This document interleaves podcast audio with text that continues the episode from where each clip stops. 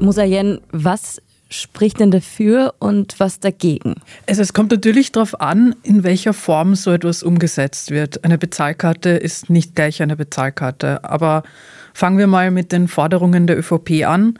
Laut der hätte so eine Karte, so die Argumentation, den Vorteil, dass Asylwerber ihr Bargeld nicht in die Hand nehmen könnten und dann über Umwege an ihre Familienangehörigen im Herkunftsland überweisen.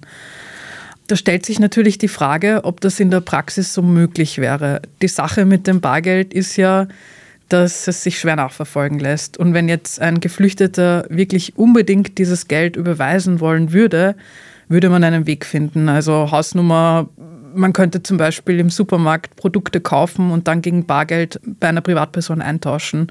Oder wenn man niemanden findet, der das freiwillig macht, die Lebensmittel günstiger verkaufen.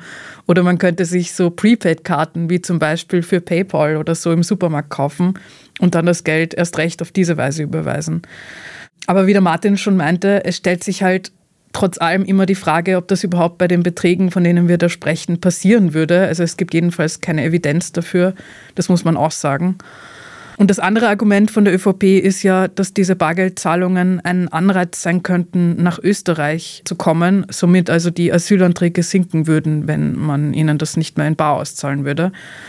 Auch das ist die Frage, also selbst wenn das so stimmen würde und man muss sagen, Migration ist jetzt kein simples Thema, das sich auf wenige Faktoren beschränken lässt, dann wage ich zu bezweifeln, dass die meisten Leute, die nach Österreich flüchten, überhaupt sich Gedanken darüber machen werden, ob sie ihr Geld jetzt in bar oder digital erhalten. So viel zu dem, was jetzt auf dem Tisch liegt. In der Debatte in Deutschland wurde auch diskutiert, ob man beispielsweise bestimmte Produkte, Alkohol oder so ausschließen kann. Technisch ist das aber nicht möglich. Es ließen sich aber bestimmte Händler ähm, irgendwie begrenzen. Also zum Beispiel, dass man sagt, in einer Tabaktrafik oder so kann man damit nicht zahlen. Aber auch das ließe sich eben wie vorhin mit den Beispielen, die ich genannt habe, umgehen.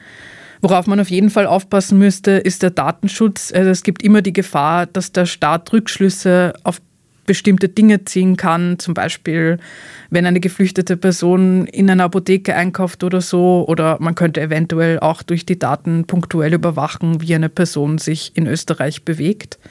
Was vor allem für so eine Karte spricht, ist der Umstand, dass der Behördenaufwand extrem sinkt, also der logistische Aufwand vor allem. Gerade muss man ja dieses Bargeld zu jedem einzelnen Geflüchteten transportieren. Das würde man sich mit so einer Karte jedenfalls ersparen. Das wäre aber natürlich auch möglich, indem man ihnen zum Beispiel eine leicht modifizierte Bankomatkarte zur Verfügung stellt und darauf monatlich das Geld überweist.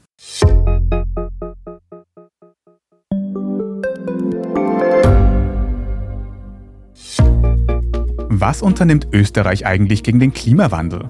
Wie viel betrogen und bestochen wird im Profisport? Und wieso verdienen Frauen immer noch weniger Geld als Männer? Ich bin Margit Ehrenhöfer. Ich bin Tobias Holub. Wir stellen die brennenden Fragen unserer Zeit. Und die Standardredaktion liefert Antworten. In Thema des Tages von Montag bis Freitag um 17 Uhr, überall, wo es Podcasts gibt.